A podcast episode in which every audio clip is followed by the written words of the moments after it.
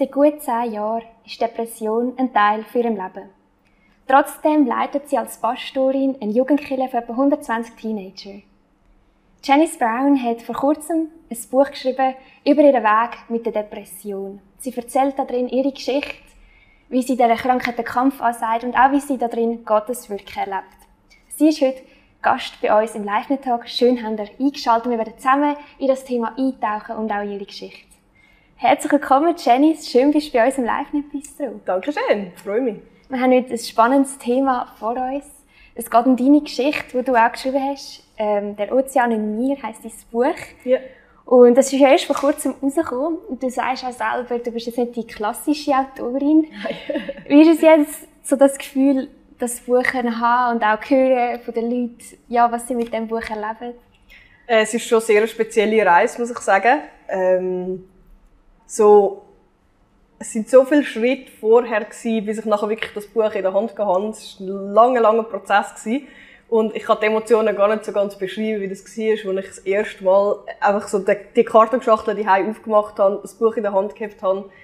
Ähm, für mich ist es ehrlich gesagt fast, also eigentlich wirklich ein Wunder, dass das so möglich war. Und es ist schön, zu hören, dass es einfach Hoffnung teilt. Das ist auch das, was ich mir damit gehofft habe oder damit wünsche. Mhm. Wie ist das denn, das Ganze so ins Rollen gekommen, dass du gefunden hast, mal jetzt schreibst über deine Geschichte als Buch?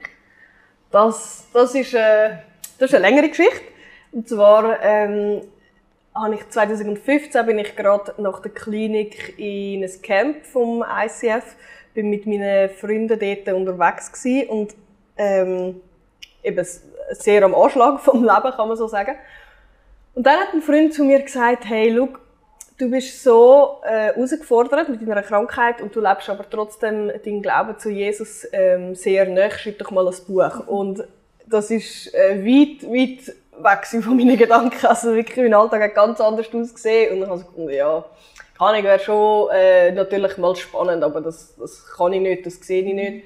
Und er hat dann gefragt, ob er die ähm, einer bekannten Autorin schreiben, ob sie allenfalls würde, äh, meine Geschichte reinnehmen und einfach so der Gedanke, seine Unterstützung ist so für mich als erstes der Gedanke war, okay, ja, das könnte sein. Dann ist so ein weiterer Schlüsselmoment für mich gewesen, ich bin auf einer Tauchsafari gewesen, ich tauche sehr gerne, äh, bin dort eine Woche lang auf dem Boot gewesen, habe dort gewohnt, jeden Tag dreimal taucht und habe dort ähm, einen Familienvater kennengelernt, der Kinderbücher schreibt und zwar äh, eigentlich relativ erfolgreich.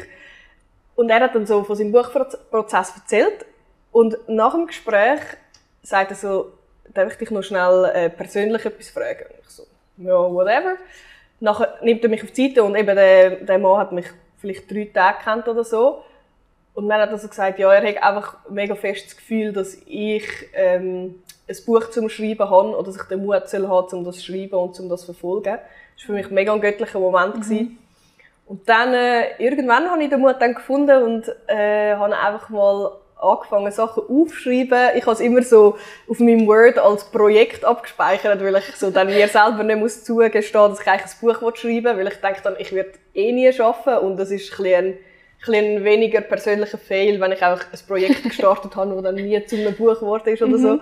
Ich habe es auch mega vielen Leuten gesagt, also eigentlich nur meinem Mann und habe da einfach nebenbei mal ein bisschen geschrieben, zwei Jahre und genau, nach zwei Jahren ist dann äh, so der Weg gekommen, was dann wirklich zu einem Buch gemacht hat. Der Verlag hat sich bei mir gemeldet.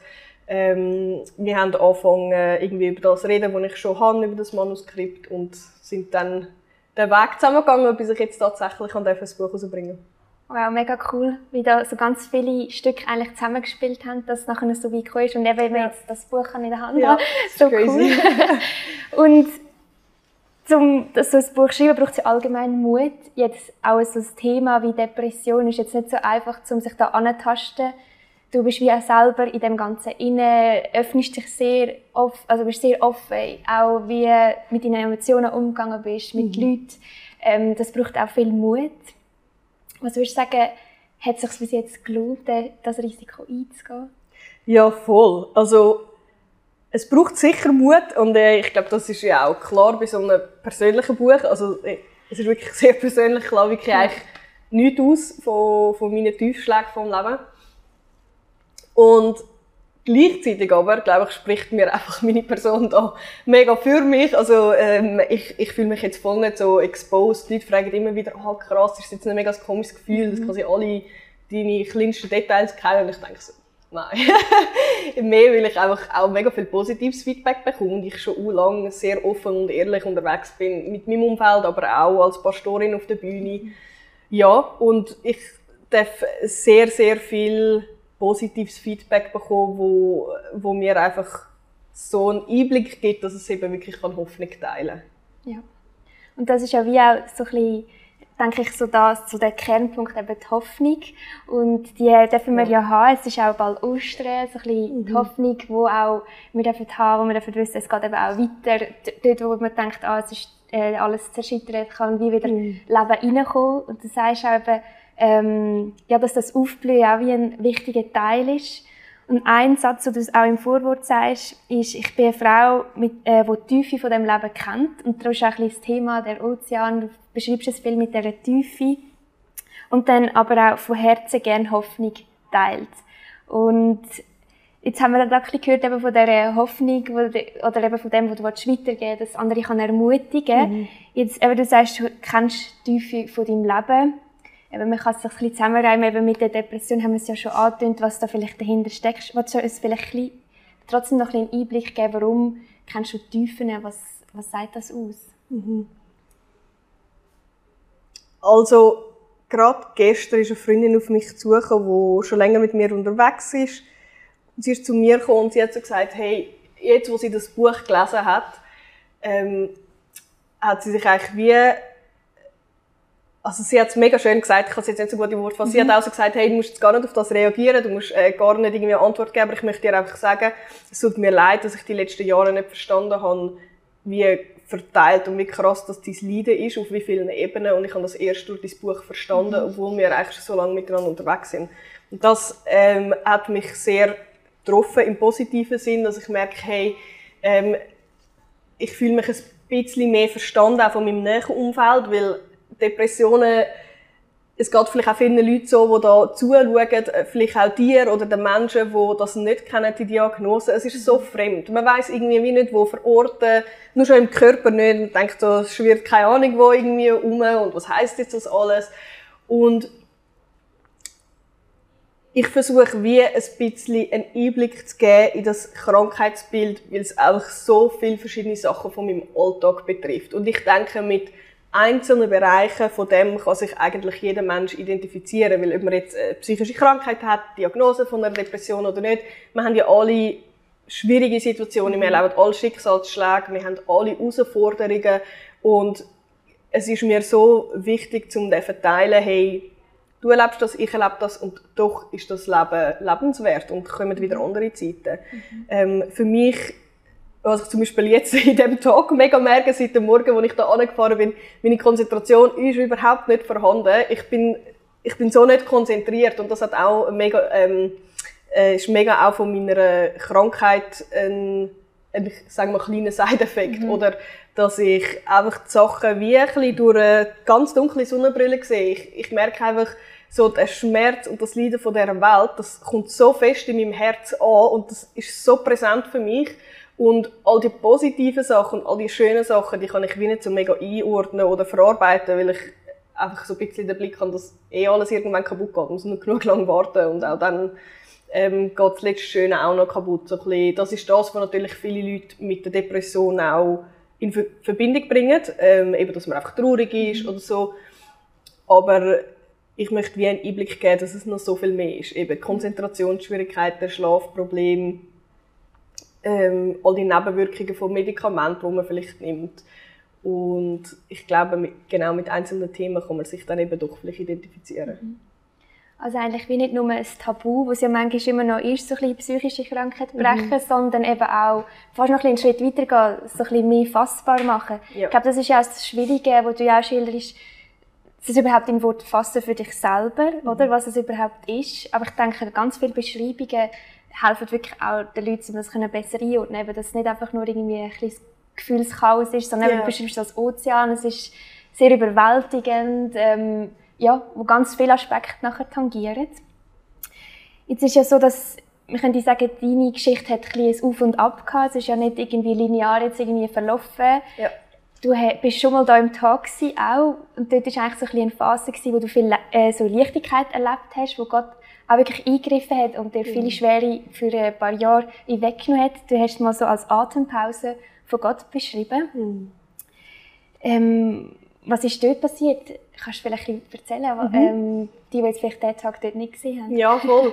Also ich habe die Diagnose ja etwa von der schweren Depression mit 16 bekommen und habe dann einige Jahre später ähm, wirklich für mich eigentlich so eine Gottesbegegnung erlebt, wo ich wie gemerkt habe, Gott hat mega viel einfach in mir wieder hergestellt und mir eine Ruhe geschenkt und eben so wie eine Atempause. Und das hat auch ein paar Jahre angedauert, wo ich wirklich durfte, ähm, ein bisschen ankommen im Leben und den Frieden haben. Ich habe in dieser Zeit meinen Mann kennenlernen, ich habe das Theologiestudium anfangen, also auch viele Sachen, die mir vielleicht heute und garantiert in meiner Jugend nicht möglich gewesen wären.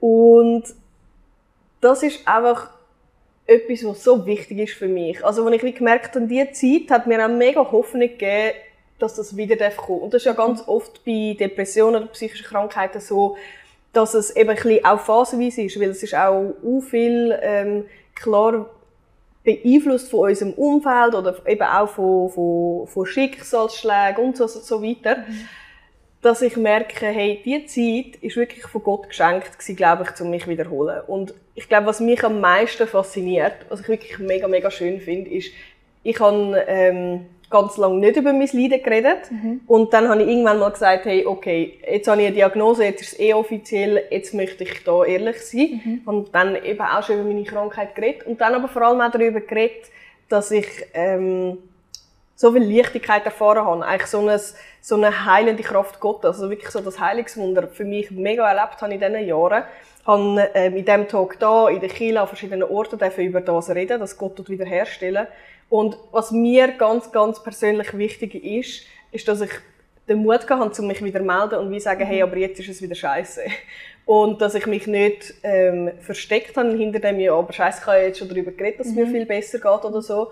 Und es ist so positiv für mich gewesen, dass mein ganzes Umfeld, eigentlich all die Menschen, die haben das gar nicht angezweifelt oder irgendetwas, sondern die Menschen haben wie gesagt, ich, ich glaube dir, dass du ähm, eine neue Kraft erlebt hast, dass du hast eine, eine ruhige Zeit erlebt, ein paar mhm. Jahre, aber ich glaube dir auch, dass du jetzt wieder am Leiden bist. Und genau, das ist einfach für mich auch schön gewesen, so zu merken, dass die Menschen um mich herum einfach das aushalten, wie es mir geht. Ja.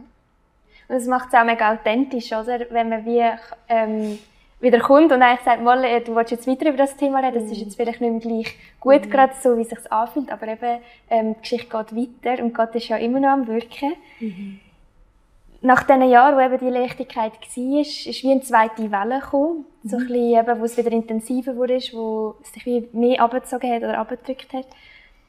Was war denn in dieser Phase anders gewesen, als dort, was du in den Teenie-Jahren ähm, erlebt hast? Vieles. also es ist vieles anders gewesen. Ich glaube nur schon so der persönliche Wechsel von nicht mehr Teenie sein und halbwegs erwachsen sein. das würde ich auch heute noch über mich sagen. ich weigere mich zum ganz erwachsen werden. Aber so, als Teenie habe ich ähm, einfach allgemein so viele Lebensfragen gehabt, wie jeder Teenie so viele Herausforderungen gehabt. Es sind so abartig viele Erwartungen mit der Lehre, ähm, von der Schule, vom Arbeiten und auch so viele Themen, die so schwierig sind. Und ich habe selber noch keine Ahnung gehabt, was wollte ich mit, dem, mit meinem Leben, wer bin ich, wie, keine Ahnung, was ist oben und unten und so viele Fragen.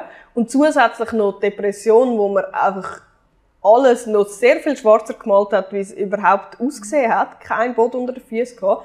Dann ist ja wie logisch, dass, dass, dass man nicht gesunde Wege sucht. Ich habe einfach versucht auszubrechen, völlig egal, auszubrechen aus meinem Kopf, egal ob es schädlich oder destruktiv oder whatever. Ähm, und ich glaube, nachher in dieser Zeit, wo es mir besser gegangen ist, habe ich eben halb erwachsen werden.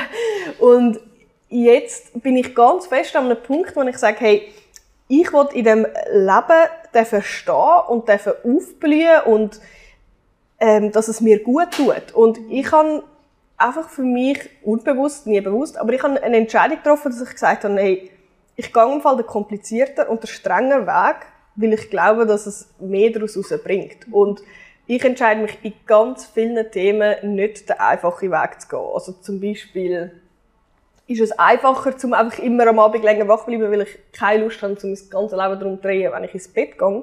Aber ich brauche so viel Schlaf, also tue ich meinen Tag und meine Woche so planen, dass ich eigentlich jeden Abend spätestens um 9 Uhr ins Bett gehen kann. Und der einfache Weg wäre, um einfach dann ins Bett gehen, wenn es sich halt gerade so ergibt. Mhm.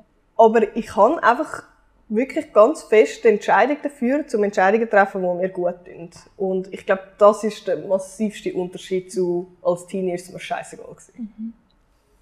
Und wir haben jetzt gerade schon ein bisschen rausgehört, eigentlich so ein bisschen dein Punkt heute ist, du bist eigentlich wie noch ein bisschen in dem drinnen.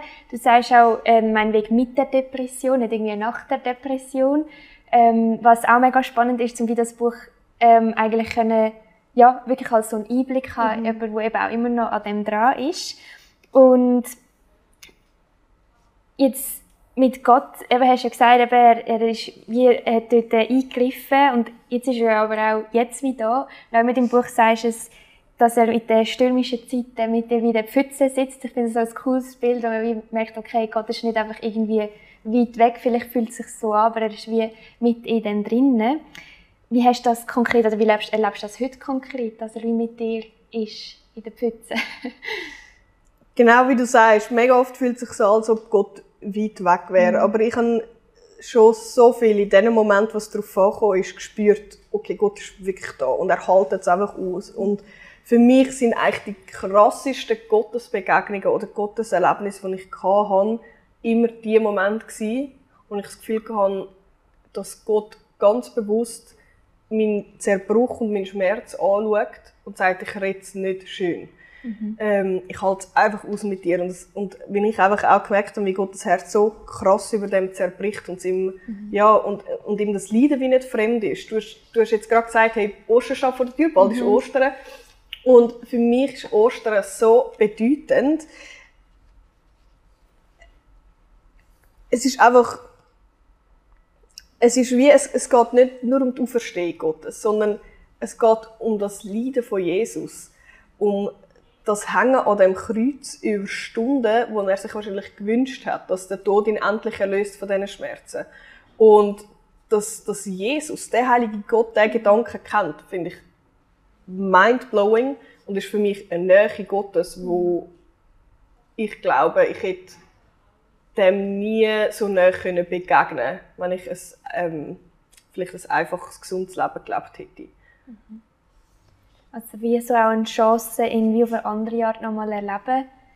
Ja, ich habe einfach ganz festes Verständnis, ja.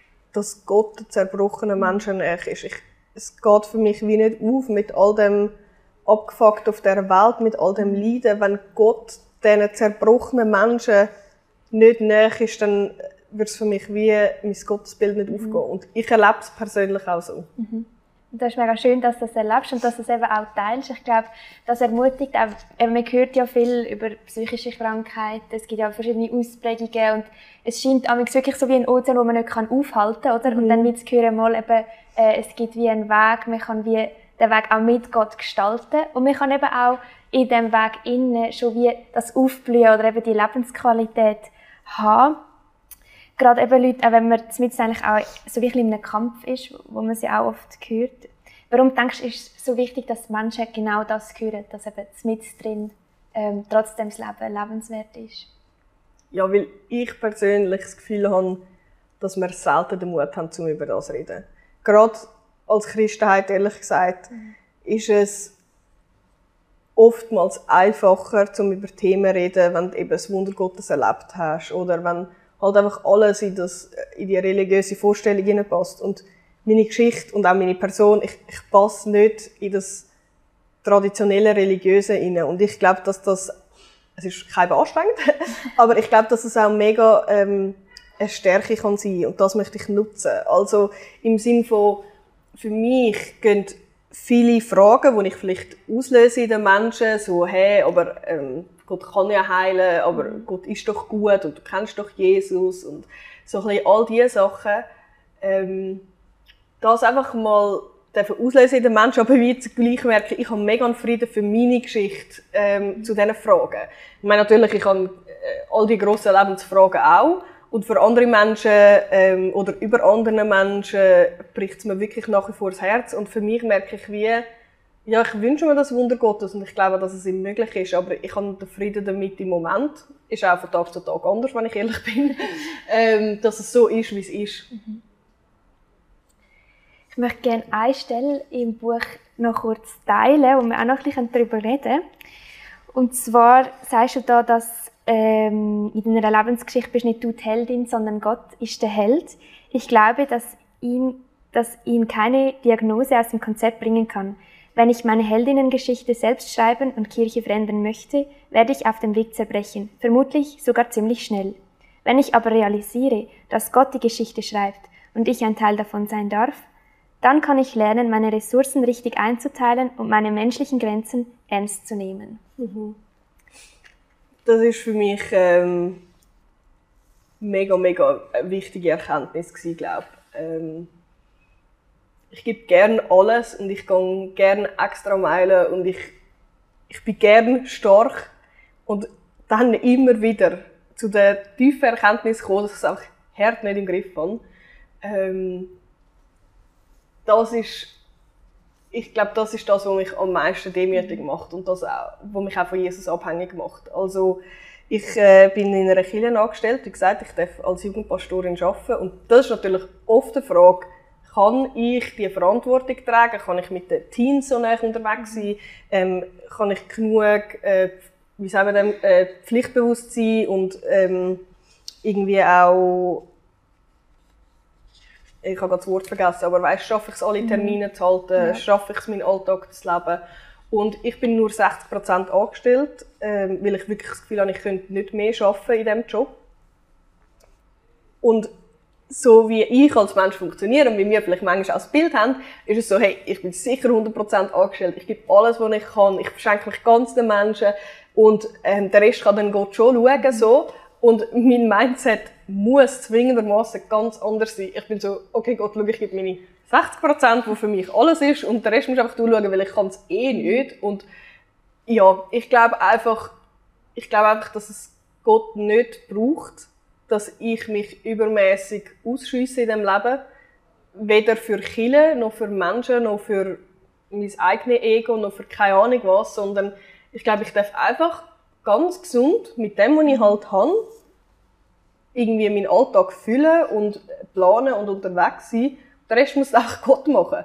Und das ist wirklich ein schönes ähm, Gottesbild und ein Satz, der fest über meinem Leben hängt dass ich nicht die Heldin sein muss, sondern mhm. Gott ist es. Und das gibt mir ganz ein tiefes Durchschnaufen für alles, was ich mache. Mhm. Weil ich tendenziell ähm, zu grosse Erwartungen habe, vielleicht zu streng bin mit mir, ähm, zu frustriert bin, dass ich weniger Ressourcen und Kapazität habe wie die meisten Menschen um mich herum. Aber es ist einfach in Ordnung, weil mhm. Gott hat mir das gegeben und das, was ich in der Hand habe, das darf ich einsetzen und den Rest muss ich nicht erzwingen. Mhm. Und da geht es ja wie ein darum, einerseits die eigene Grenze wie eingestehen, weil das können wir ja wie nicht, wenn wir wie Gott nachlassen, weil er hat viel mehr Möglichkeiten, aber mhm. dann eben dann auch Grenzen setzen und wie sagen, okay, äh, da muss ich mir auch wie eine Linie ziehen, sonst mhm. ähm, kann ich sie nicht aushalten und ich glaube, eben jeder Mensch, egal wo er unterwegs ist, muss wie lernen, so gute Grenzen setzen, gesunde Grenzen.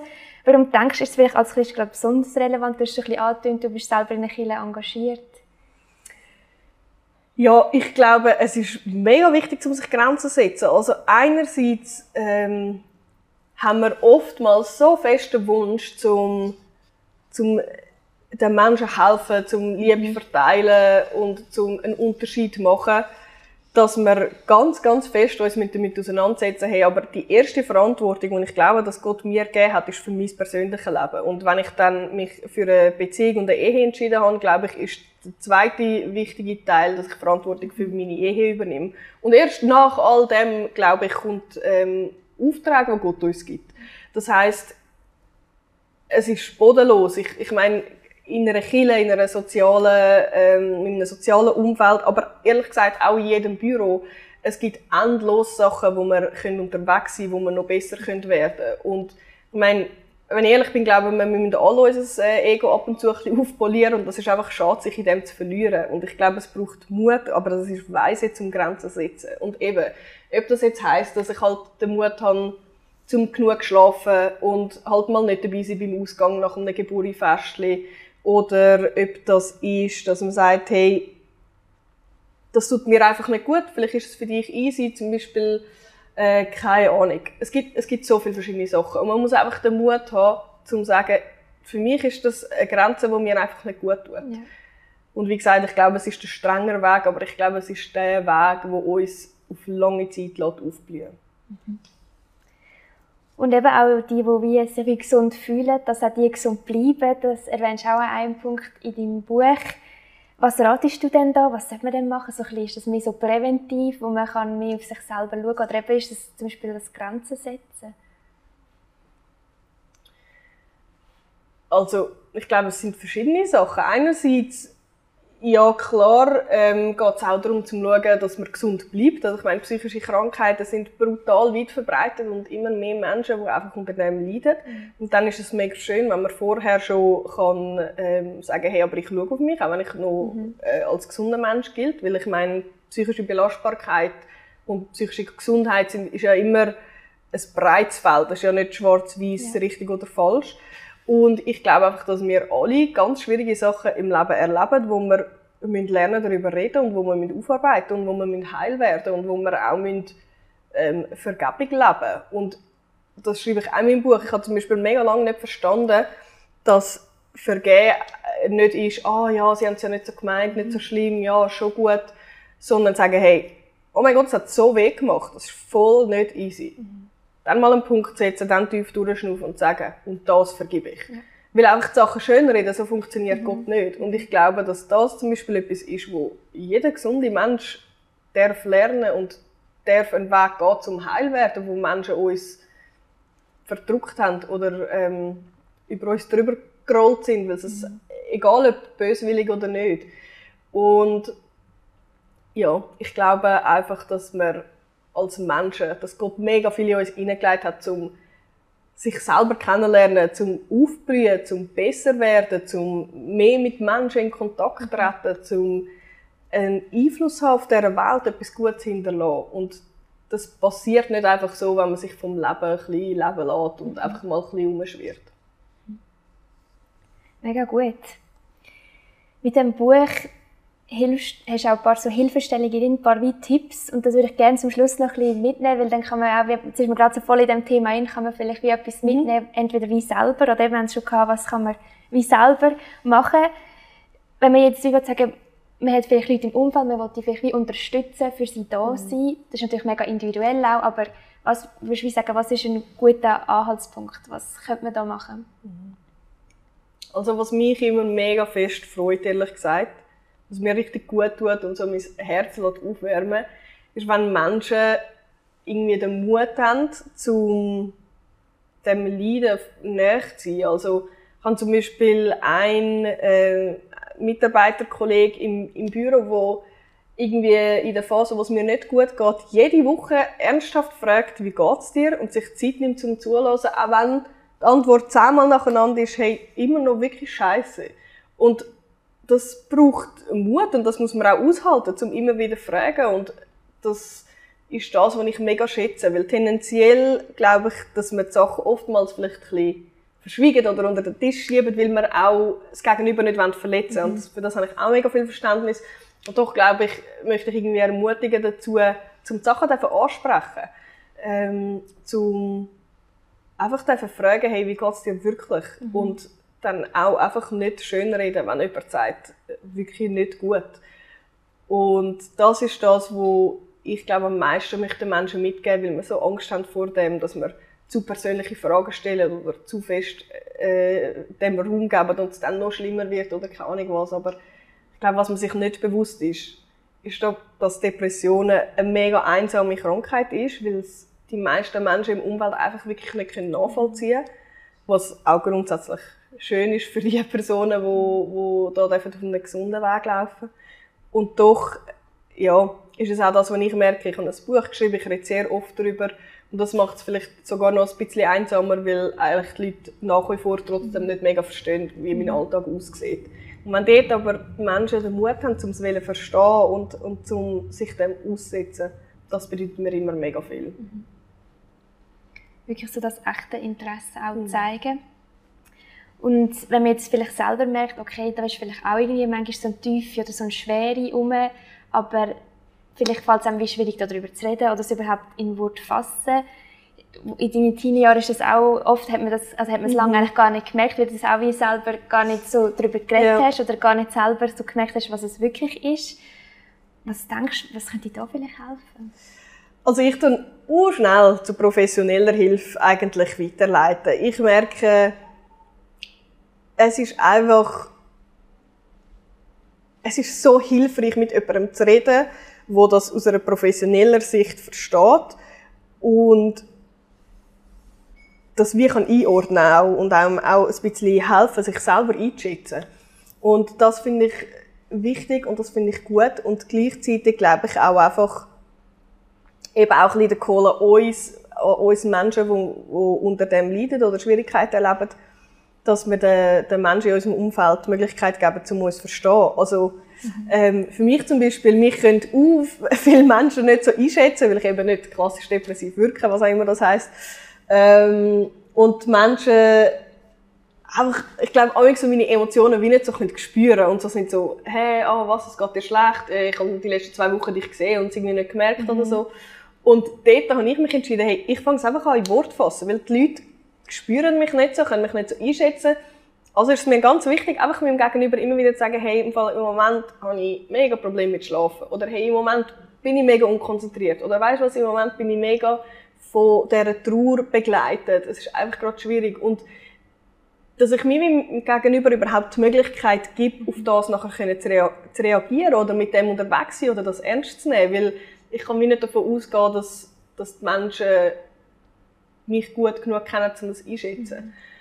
Ja, und dort äh, möchte ich mega gerne wirklich einfach das Tabu brechen, dass man über diese Sachen reden Und ich glaube, mein Buch kann da mega viel beitragen und ich glaube so, die Angst davor, etwas falsch zu machen, die haben wir ja in allen Bereichen.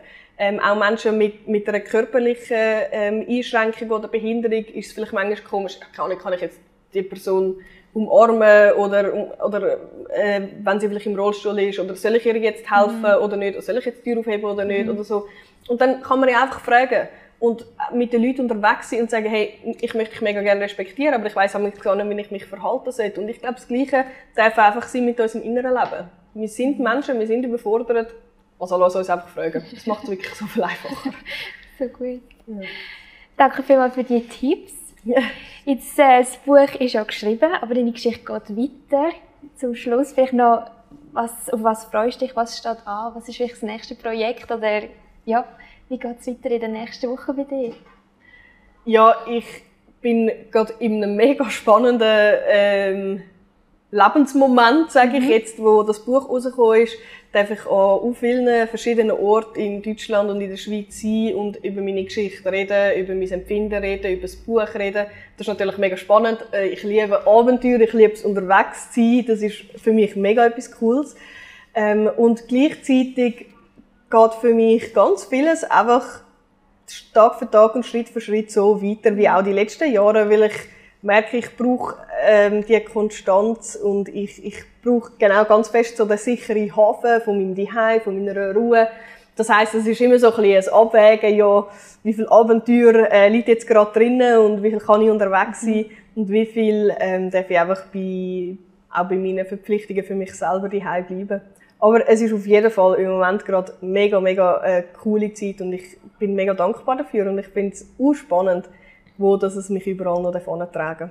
Wir sind auch gespannt und wir schätzen sehr, dass du ja, im Buch so einen ehrlichen Einblick gegeben hast, aber jetzt auch da bei uns im Tag bist und noch ein bisschen äh, weiter das ausgeführt hast, äh, deine Geschichte und eben auch das ganze Thema.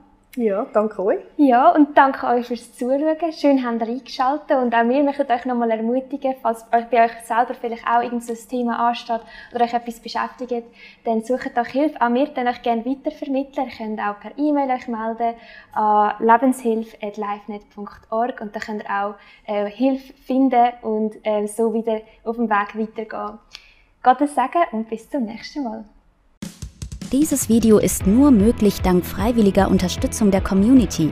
Unser Ziel ist es, täglich ein neues Video zu veröffentlichen. Um dieses Ziel zu erreichen, suchen wir 365 Videopartner, die uns mit je 150 Franken pro Jahr unterstützen. Als Videopartner trägst du direkt dazu bei, dass noch mehr Menschen das Evangelium hören und im Glauben ermutigt werden. Melde dich jetzt als Videopartner an unter www.livenet.ch/videopartner.